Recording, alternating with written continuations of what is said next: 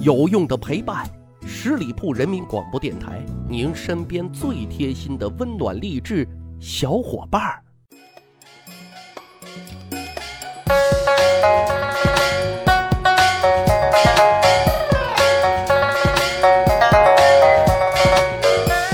十里铺人民广播电台，趣吧历史，增长见识，密室趣谈。我是大汉，慈禧老佛爷，书本、电视刻画的已经很形象了啊，大伙也都挺熟悉的。今天节目咱们扒一扒八国联军打进北京城，他出逃西安途中的一些八卦野史，嘿，听起来挺有意思的。对这个老太太啊，大伙都挺咬牙切齿的。啊，认为她没有节气误国啊，所以潜意识里啊，大伙给慈禧画像一定都是头发长见识短啊，卖国求荣、贪图享受、垂帘听政等等啊。可是啊，堂堂大清的老佛爷，难道真的是一无是处吗？啊，这可当然不是的。一个人基本的廉耻之心，那还是有的。难听点狗急了。那也会跳墙的。之前节目咱们也讲过，慈禧太后还曾霸气的向全世界各国宣战过的。这回八国联军啊，耀武扬威的，马上就要闯进北京城了。慈禧太后那也是真急了，可没办法，真打不过人家呀。人家手上都是火炮，自己手上呢还是冷兵器时代的大刀长矛。嘿，得啊，还是要活得有点尊严啊。于是呢，他发誓啊，要与北京城共存亡。就准备啊跳金水河了，以身殉国啊！多亏啊旁边的端亲王劝说啊，咱留的青山在，不怕没柴烧啊。龙王那块咱啊先别去报道了。慈禧老佛爷这一听，哎，觉得有道理，正合我意。嘿，于是啊，大伙就开始合计着往哪逃呢？经过谋划，慈禧老佛爷决定啊去西安。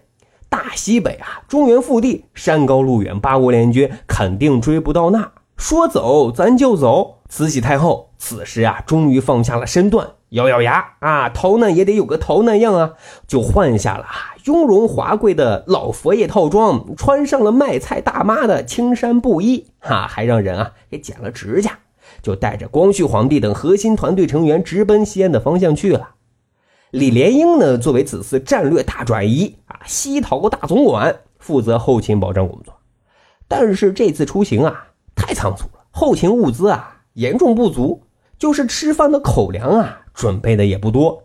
他这个大总管啊，根本没时间筹备啊。算了啊，活着最重要，咱走一步啊，看一步吧。另外，凭借老佛爷的号召力、影响力，只要有人住的地方，谁不给面子啊？还想不想混了呢？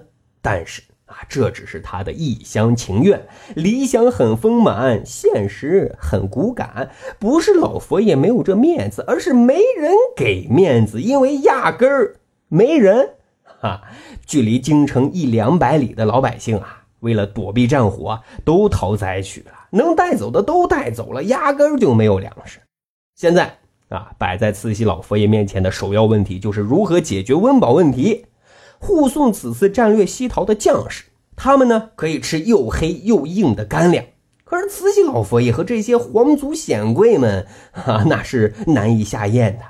尤其老佛爷啊，吃惯了细粮，这些粗干粮实在是不好吃呀。多亏啊，这贴心的李莲英就四处寻找啊，啊，看这个菜园子里啊，庄稼地里啊，还剩下什么，就赶紧啊，给老佛爷换换口味。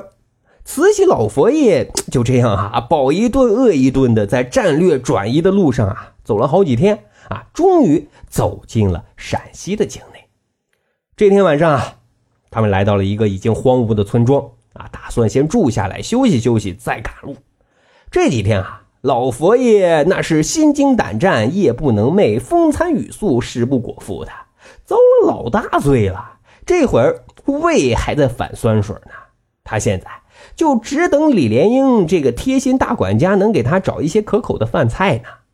可是左等右等，老不见李莲英回来。哎，终于李莲英跑回来了，却两手空空。慈禧老佛爷特失望啊。李莲英呢，赶忙解释说：“说这个村子啊，还有一户人家是一个半瞎的老太太，她家可有吃的。但是这个老太太啊，很奇怪，用银子买她家的东西，她竟然不卖，还说我是个骗子，骗吃的。这个慈禧老佛爷一听，哈哈大笑了起来，就问李莲英啊：“你知道为什么人家老太太不卖给你东西呢？”李莲英愣愣的摇摇头。啊，老佛爷就接着说了：“因为这老太太呀，根本就没有见过银子，因为她只认识铜钱。”哇塞！老佛爷这还挺接地气的，这都懂。哎，于是啊，李莲英就赶紧啊跟士兵换了几十个铜钱，跟好奇的慈禧老佛爷啊一起就去了老太太家。这回啊，老太太手里拿的可是货真价实的铜钱啊，才心满意足。陕西人啊，生冷倔蹭，包括老太太都特牛气啊。拿到钱之后啊，老太太还用正宗的陕西话对慈禧一行说。你这几个瓜子，早拿点铜钱过来，不就有吃的了？啊，这个大汉是陕西人，说的就更地道了。什么意思呢？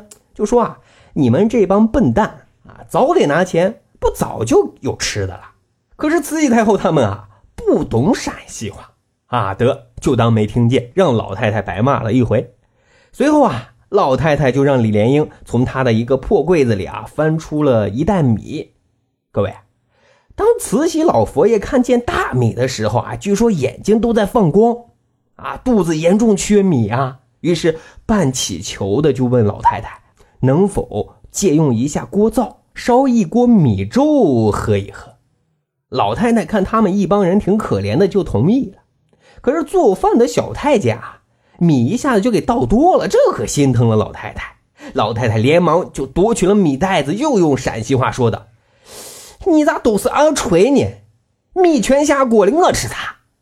啊，解释一下，就是说你们这些不动脑筋的傻子笨蛋啊，米全下锅了，我还吃啥？啊，意思就是说啊，不能把这米啊全下到锅里。慈禧老佛爷很惊讶，就连忙问李莲英：“二锤是什么意思？”啊，李莲英呢也摇摇头啊，说是方言，不懂。慈禧老佛爷啊，实在是太饿了哈，眼睛都快冒金花了，也就没有追问的力气了。因为他现在想的是还有什么好吃的啊，可以让他饱餐一顿。于是呢，就让李莲英啊又找来几个铜钱，塞到老太太的手里，问老太太：“你家啊还有其他什么好吃的没？”老太太想了想啊，用手啊往墙洞里一指，李莲英呢就摸出了两个鸡蛋。赶紧的洗洗干净，就下到锅里和米粥一起煮了。慈禧老佛爷也特高兴。很快粥好了，鸡蛋也熟了。饥肠辘辘的慈禧太后啊，那是大口的吃粥，大口的吃鸡蛋，哪有时间顾得上什么皇家的颜面？此刻吃饱那是最重要的。